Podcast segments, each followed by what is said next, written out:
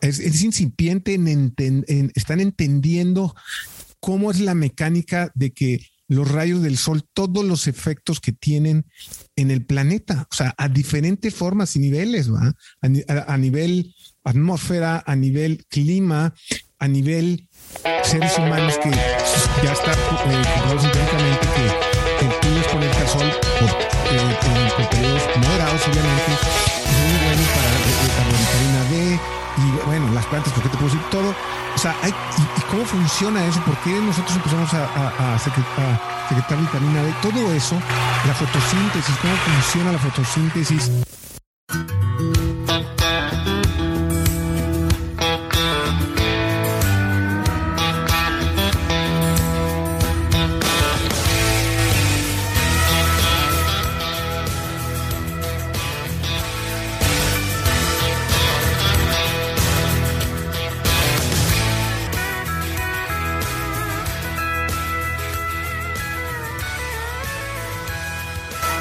Mi estimado Rodrigo, antes que nada quisiera agradecer todo el tiempo que nos has dado, todas las enseñanzas que tienes y toda esa abundancia que nos muestras. Sin embargo, me gustaría que nos pudieras reafirmar, sentir o darnos unas palabras con respecto a lo que has vivido o lo que sientes por el campo.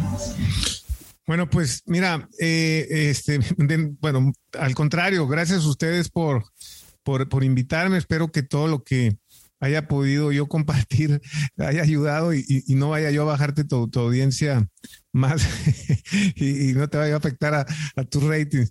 No, hombre, para nada. Es más, la vas a despertar mucho más de lo que ya está. La verdad es que te lo agradezco muchísimo, Rodrigo. Bueno, qué bueno, este, porque luego cuando platico estos temas, luego eh, entiendo que, quizá la gente quizá le puede estar un poco confuso. Espero que, que los haya ayudado más que confundido.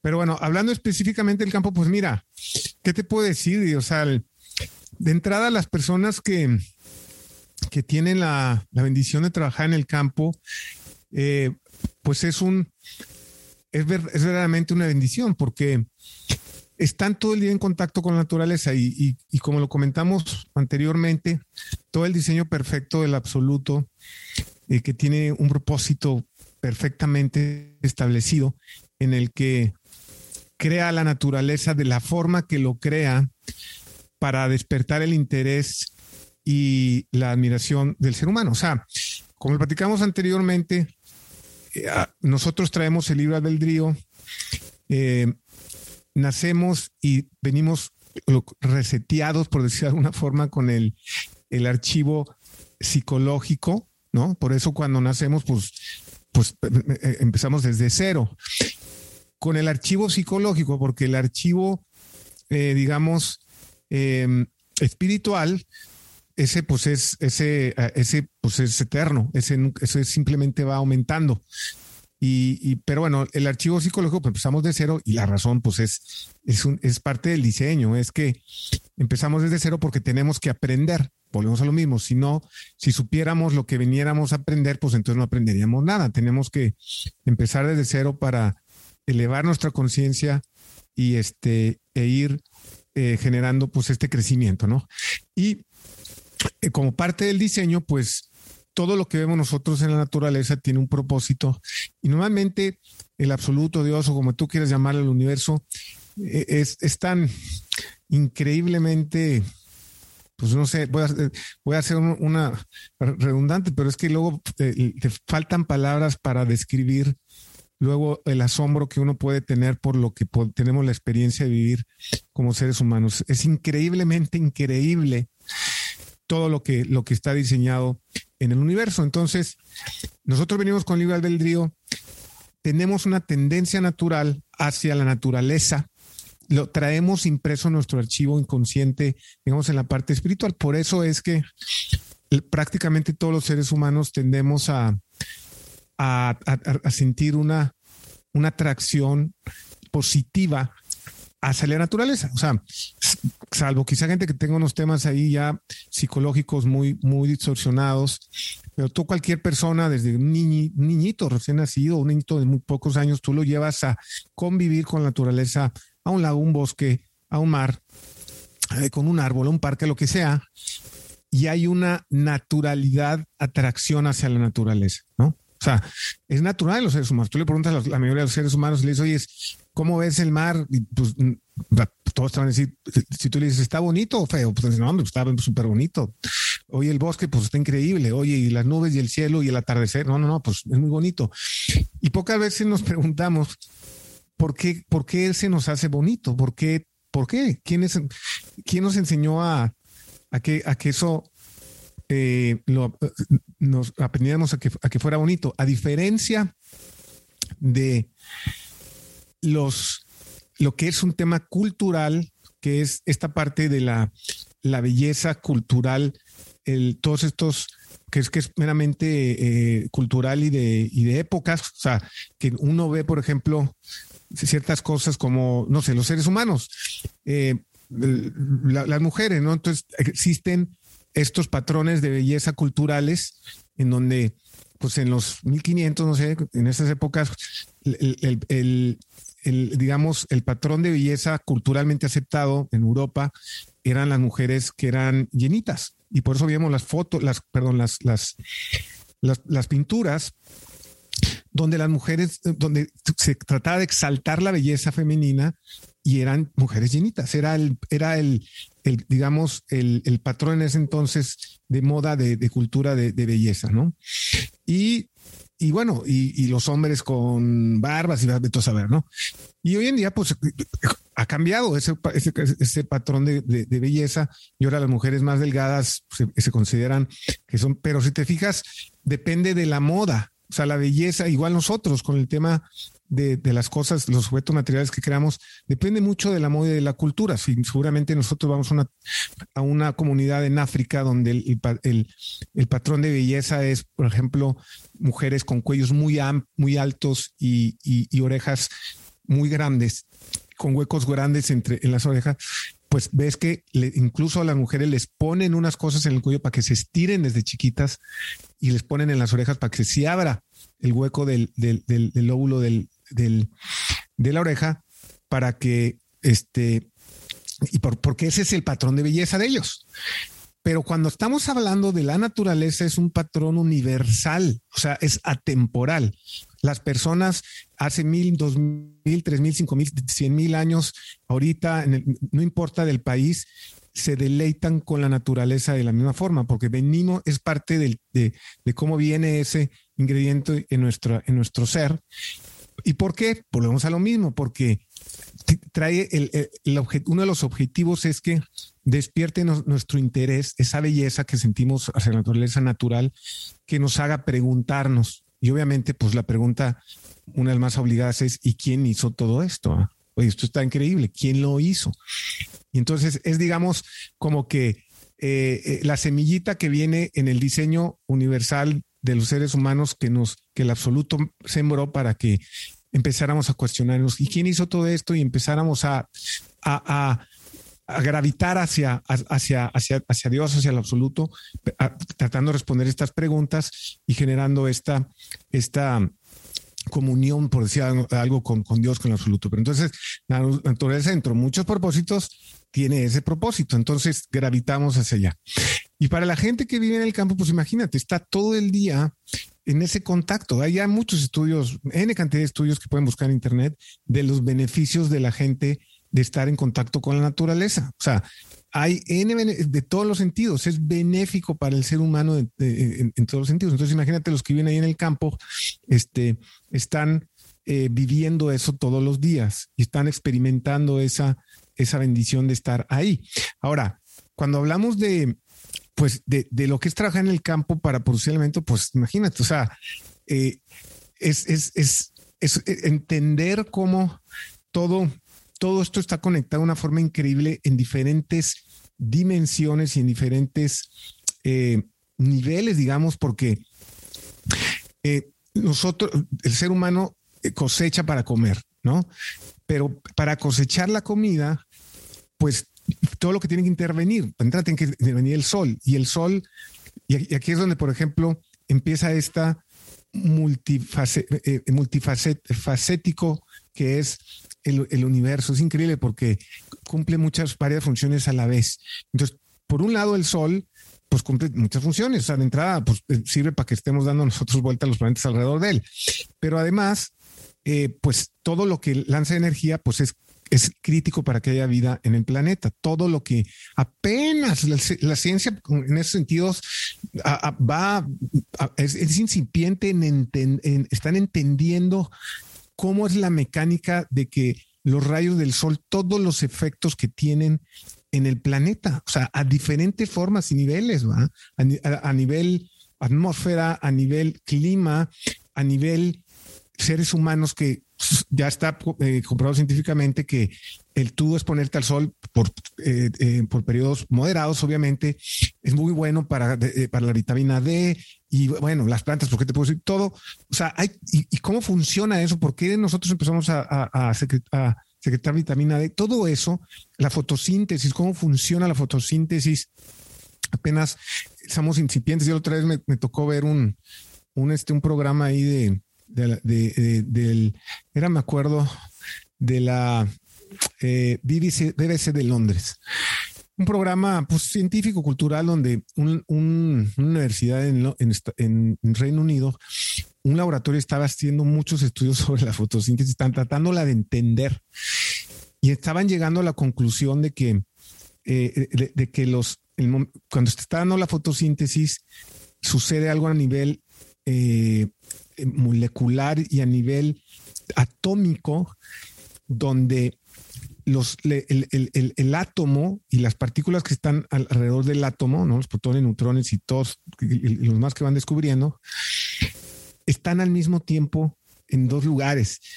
Y entonces dices, ah, ¿cómo? Sí, pues cuando se, eh, está, están en dos, ¿cómo puede estar en dos lugares al mismo tiempo? Bueno, pues eso sucede. Están empezando a descubrir todo eso. Entonces, todo esto que sucede a este nivel de cómo se realiza la fotosíntesis del sol, cómo está eh, esta doble función que cumple. El sol, por un lado, nos está dando calor, nos están todas estas, todas estas funciones que cumple, pero además cumple una función estética, porque es bonito, porque ver un atardecer es una de las cosas que yo creo que cualquier ser humano le, trae tranquilidad y, y, yo, al menos personalmente, yo no me canso de ver atardeceres o amaneceres. Es de verdad, es un espectáculo en donde sea que estés, ¿no?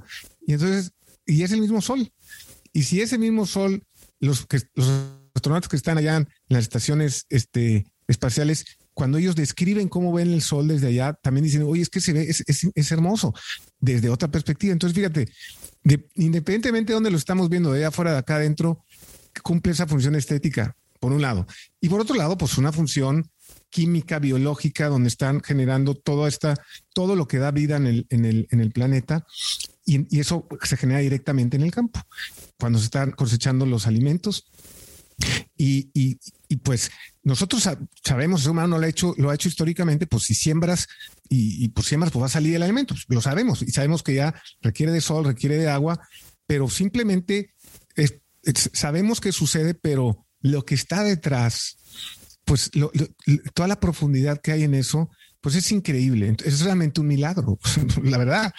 Y cuando, y cuando empezamos a entender eso y la gente que trabaja en el campo que ese milagro de estar eh, eh, eh, cosechando alimentos para la gente y todo lo que implica eso, o sea, todo lo que hay implícito en un alimento, o sea, si cada vez nosotros cobráramos conciencia de cada que estoy comiendo algo, lo que sea, llámese una fruta, una verdura, este, si nada más me pongo a pensar por un momento lo que tuvo que suceder para yo tener esa, esa fruta, esa verdura en mi mano. Y si me quiero ir a un tema de gratitud inmensa, de decir, oye, para que yo tenga esta verdura, esta fruta en mi mano, todo lo que tuvo que pasar en este planeta. O sea, este planeta, según los, los, los, los científicos, eh, eh, eh, eh, se generó hace más o menos cuatro billones de años, cuatro, cuatro mil millones de años. El Big Bang, supuestamente, al menos al día de hoy, lo que concuerda la comunidad científica es que empezó hace 13.5 billones de años. Esa es la edad que le dan al universo, al menos en este universo, porque ya se están descubriendo otras nuevas fronteras de que no hay uno, hay, hay multiversos. Pero bueno, este del Big Bang, de cómo se ha medido, de, esa explosión que sigue, que, que sigue avanzando, el universo, pues hace 13.5 billones de años o 13.500 mil, 13.500 eh, millones de años. El planeta, 4 mil millones de años. Entonces, todo lo que tuvo que suceder a nivel planeta, de, lo que se conoce de cómo al principio era, pues, era una bola de gas y de repente ahí poco a poco y las condiciones atmosféricas tuvieron que irse afinando y afinando y afinando y afinando para que finalmente empezara a ver la vida este, eh, miles de, de, millones de años después. El ser humano tiene alrededor supuestamente de 200 mil años en el planeta como ser humano. Y pues si te vas para atrás, estamos hablando de 200 mil años, eh, un millón de años, y el planeta tiene 4 mil millones de años. Entonces, todo lo que tuvo que pasar de todo lo que tuvo que pasar los cuatro mil años para que se diera lo que se tuviera que dar, para que existiera este planeta en estas condiciones, que estuviera esas, esas verduras y esas frutas se generaran en el planeta por lo que tú gustes y mandes.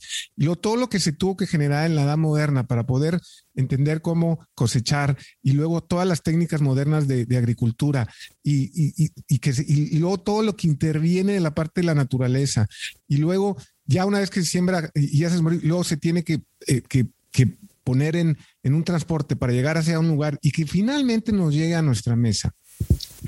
Si solo estuviéramos conscientes de eso, nuestra experiencia de alimentarnos sería increíblemente espiritualmente enriquecedora todos los días. Pero no lo estamos conscientes. La vemos, la comida, pues comida, sí, toda mi vida he comido y pues ya que le saco en comprar en el súper. Entonces, todos esos pequeños detalles que pasamos desapercibidos, cuando la gente dice, y, y creo que alguna vez creo que fue Einstein, no sé quién dijo que uno puede vivir la vida como si nada fuera un milagro, como si todo fuera un milagro. Y es tan cierta esa frase, porque si estuviéramos conscientes de lo que implica que estemos aquí hoy viviendo esta experiencia como seres humanos, tú y yo hablando ahorita, y, eh, eh, no, no daríamos crédito. O sea, el, asombro, la gratitud, la, la, eh, no, cabería, no habrían palabras para expresarlo si estuviéramos conscientes todo el tiempo. No necesitaríamos más.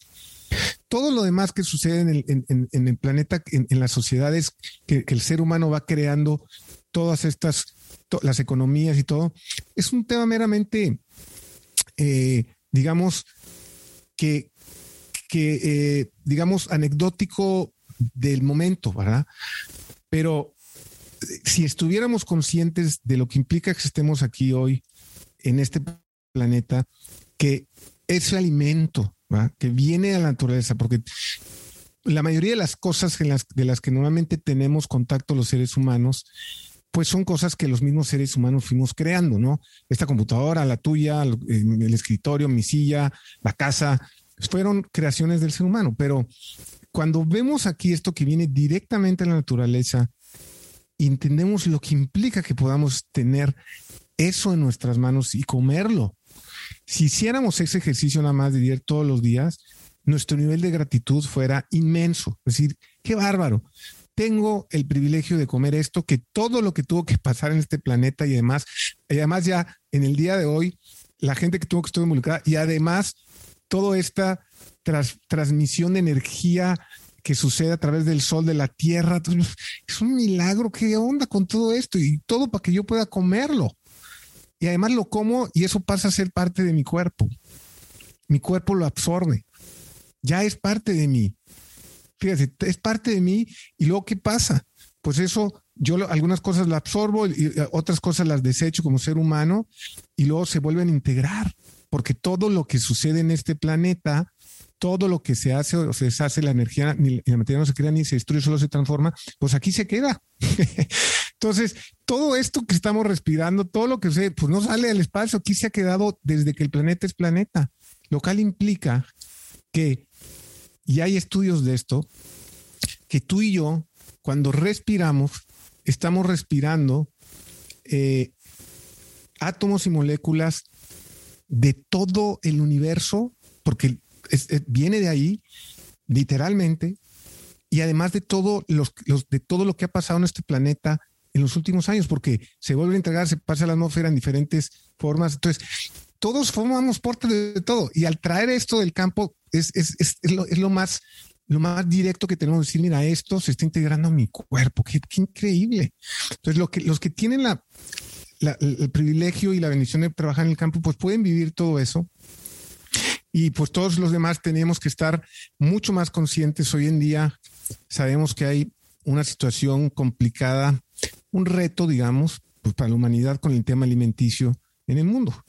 De esto se ha hablado en los últimos años muchísimo porque pues no hay, somos demasiado, somos muchos seres, no somos demasiados, somos eh, una cantidad ya considerable de seres humanos, 8 mil millones, lo que sea. Y pues bueno, pues cuánto, cómo hacemos para alimentar a todos estos 8 mil millones y, si, y, y hay una eh, tierra limitada. Y bueno, yo estoy yo, yo, yo, tengo mucha confianza y fe de que a través de la tecnología vamos a poder resolver todos estos temas. Pero aquí el punto es que tenemos que estar muy conscientes lo que significa, o yo creo que más que nunca, eh, el, campo y siempre darle su justo valoración. Y no estoy hablando, y aquí no hablo de, irnos a los extremos, de mucha gente dice es que no, es que tenemos que volver los ojos al campo y el campo nunca ha sido valorado. Es, depende, depende de los contextos y las situaciones. Yo creo que todo tiene que ser valorado, todo, todo lo que hay, ¿no? O sea, el campo, también la tecnología, hay que valorar, todo hay que valorarlo en su justa dimensión. Pero el, pero el que estemos cada vez más conscientes de lo que significa el campo, lo que significa que nos traigan el alimento de ahí, ¿no? Y que todo lo que esté involucrado eh, y que volvamos a tener esta conciencia para darle su justo valor al campo y este y, y, y, creo que durante no sé que sean las últimas décadas el, este afán de la gente de irse del campo a la ciudad, porque en la ciudad estaba la modernidad, estaba lo supuestamente lo bueno o mejor. Yo creo que hoy en día ya está cambiando muchísimo ese paradigma, porque ya, ya pasaron varias generaciones donde dijeron, oye, pues aquí no está mejor que ya necesariamente, o sea, aquí hay muchos problemas también y, y, entonces la gente está volviendo otra vez natural, eh, la, la, vista a la naturaleza con este tema que sucedió de la pandemia. ya se ven las tendencias de cómo la gente quiere irse a vivir a lugares más remotos en contacto con la naturaleza, cosechar sus propios alimentos, todo esto que se está dando el fenómeno de cosechar tu propio alimento, este, o tus hortalizas, y viene otra vez toda esta tendencia ahora a regresar ese balance y decir, pues es que la ciudad no era la panacea, ahora que podemos estar con, gracias a la tecnología, trabajando desde cualquier lugar, casi casi que tengamos acceso a, Internet. Entonces la gente, fíjate, ya, hay tendencias que se va a empezar a volcar ahora a, salirse un poco más de la ciudad, regresar esa mirada a la naturaleza y, todo lo que implica. Y, obviamente esto también tiene que ver con regresar la mirada al campo y valorar lo, pues lo que, lo que nos da, que es el alimento, que es con lo que podemos sobrevivir. Este, y, bueno, creo que es algo que tenemos que estar eh, cada vez más conscientes. Eh, los, todos los que elaboran en la industria, como a los que tú, tu audiencia ha dirigido en, la industria eh, del campo, la, de la, agropecuaria, pues estar todos más conscientes de, la, de lo importante que es esa industria, de cómo valorarla.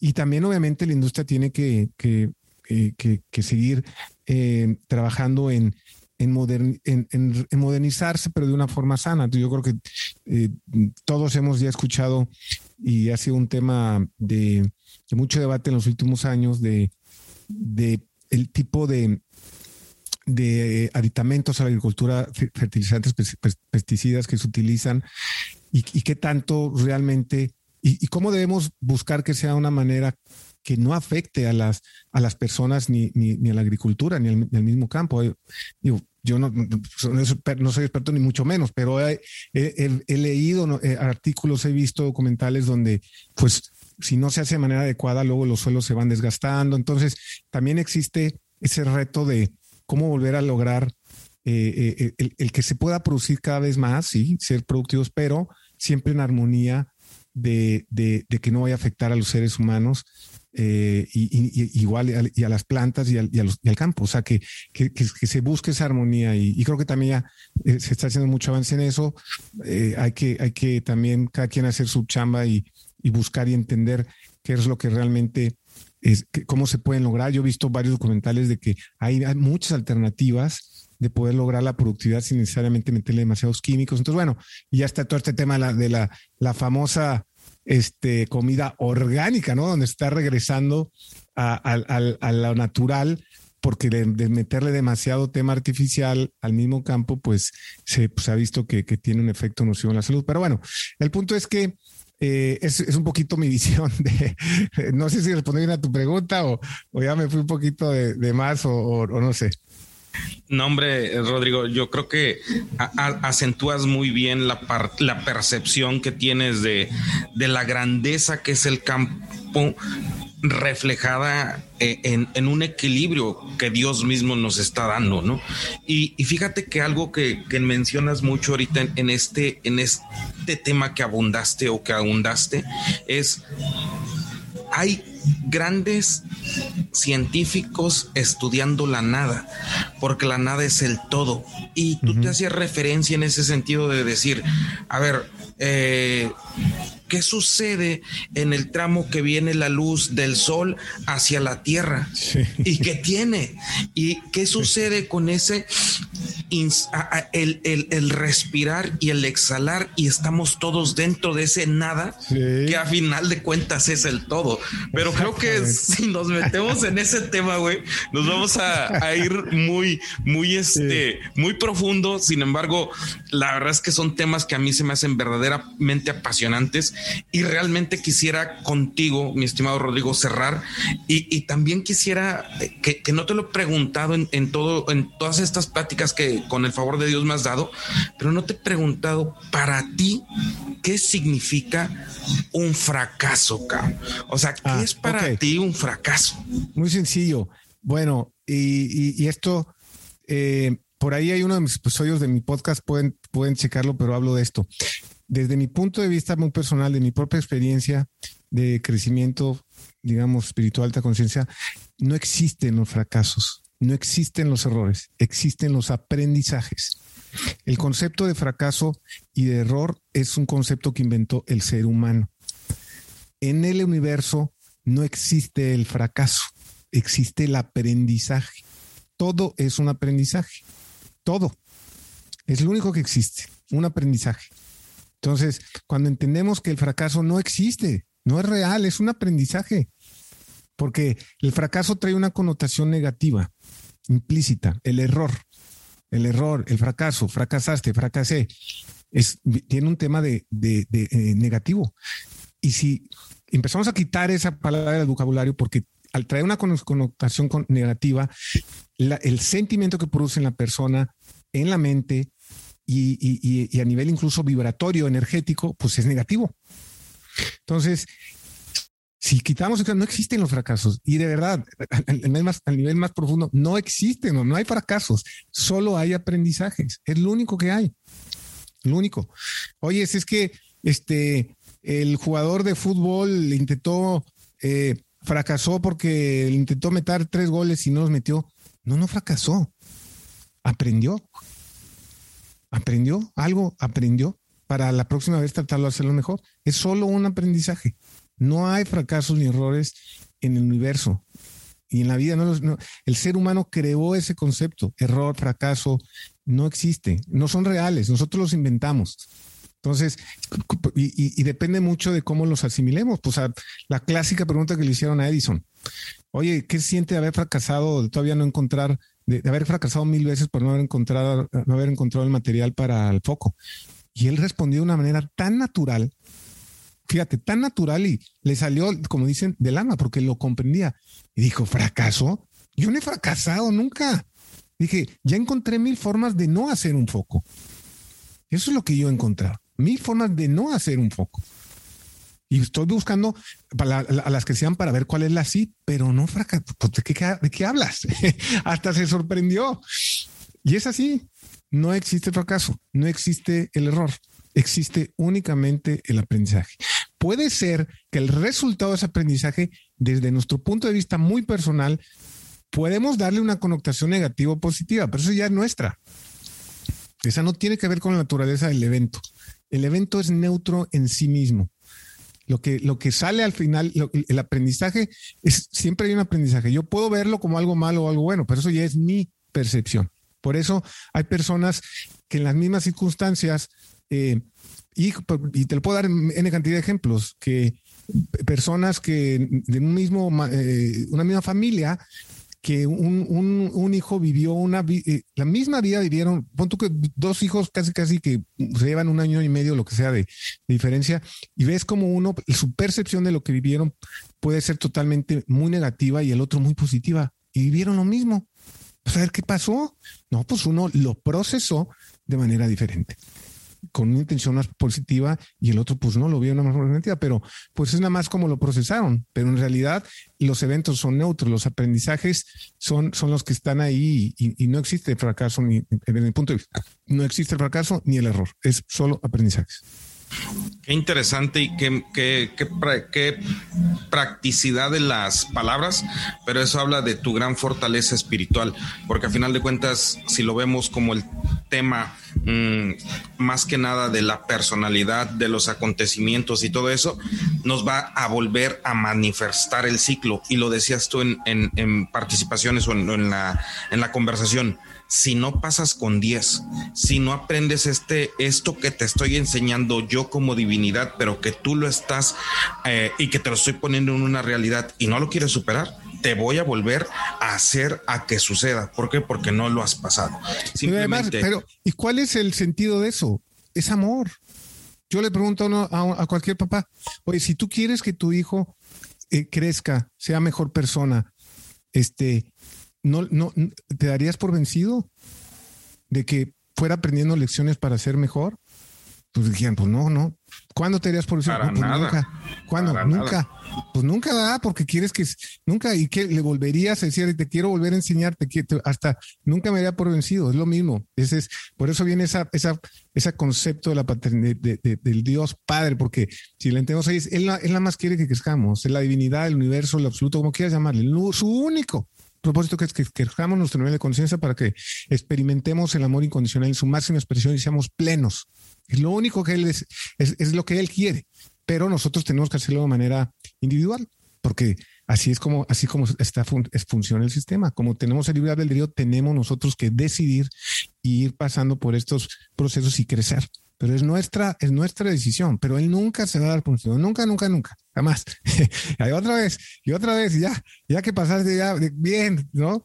Este, por ahí hay una frase que también es, bien interesante, pero es de, pues del Evangelio, que, eh, que por ahí, una de las palabras que, decía Jesús, que, eh, que, el, que el cielo se, se llena más de fiesta cuando un pecador se convierte que cuando alguien que no es pecador, pues sigue no siendo pecador. O sea, lo que él está diciendo es cuando alguien está, y acuérdense que ahí la palabra pecado también tiene mucha connotación, pero tiene, normalmente tiene una connotación negativa. La palabra pecado originalmente viene de pecato y pecato eh, se utilizaba en, los, en, en, en, las culturas antiguas, era la palabra que utilizaban cuando los arqueros fallaban el blanco, se desviaban del blanco. O sea, le, disparaban, no le daban, pecato, decía.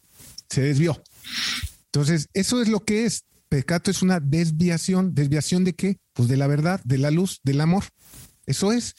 Es una desviación. Entonces, simplemente, oye, es este, eh, es, es, es, es, simplemente eso, ¿no? O sea, entender que es todo un aprendizaje que él nunca se va a dar por vencido y que cuando nos desviamos, pues tiene que haber una retroalimentación, ¿verdad?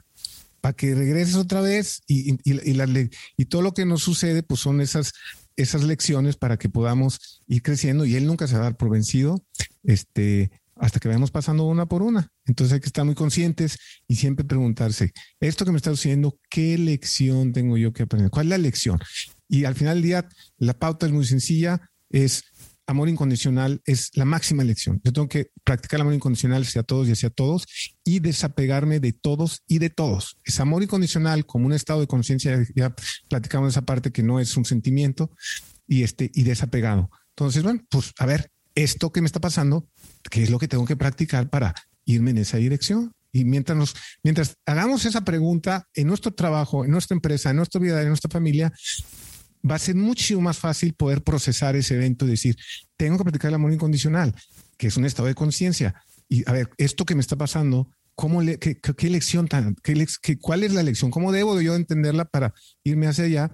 Y entonces, ya teniendo esa claridad, pues la vida se vive, se, vive desde otro punto de vista más claro, porque lo que podría verse como una cuestión negativa, un evento negativo, incluso lo puedes hasta agradecer y sucede muchas veces. ¿Cuánta gente, eh, por ahí platiqué ya de, esta, estas personas y, pasa en todo el mundo que, desde nuestro punto de vista sucedió una tragedia y luego te dicen, fue lo mejor que me pudo haber pasado, fue lo mejor que me pudo pasado. Oye, me quedé ciego, fue lo mejor que me pudo haber pasado. pasado. Porque lo procesan y despiertan y dicen, órale, y, ellos y alguien pudo haberlo procesado mal y no, fue lo peor que me pudo haber pasado, me, arruinó mi vida, bla, bla, bla. Y es la misma circunstancia, simplemente como la gente procesa la lección y la trasciende y este y, te dicen a ese grado que para muchos podría ser totalmente incongruente. ¿Cómo puedes decir que quedarte ciego lo más Bueno, pues fue lo mejor porque yo estaba muerto en vida, era mi trabajo nada más, una vida vacía y a partir de este evento desperté. Entonces, depende de cómo lo veamos, de, cómo lo procesemos, pero todas son simples lecciones. Bueno, son lecciones, no simples, a veces vienen en, formatos un poquito retadores, pero solo todo es para crecer mi conciencia y practicar el amor incondicional. Mi estimado Rodríguez, Rodrigo, eres un verdadero agrotitán. Quiero agradecerte todo tu tiempo, tu gratitud infinita contigo y creo que tenemos varios temas que, a mí en, en, lo particular me apasionan, que es hablar de esta parte de la divinidad, vuelta a acción y de esa acción, cómo esa ola genera mucho más acciones y realmente es algo que en posteriores episodios, si nos das nuevamente la oportunidad, lo seguiremos retomando contigo. Por supuesto, así lo hacemos, mi estimado Diel. Te mando un fuerte abrazo y bueno, pues muchas gracias nuevamente por invitarme. Hombre, el agradecido soy yo. Seguimos en contacto. Espero pronto conocerte en persona y, estar ahí eh, platicando más acerca de estos temas. Venga de ahí. Un abrazo, que tengas bonita tarde. Igualmente, muchísimas gracias. Hasta luego. Bye.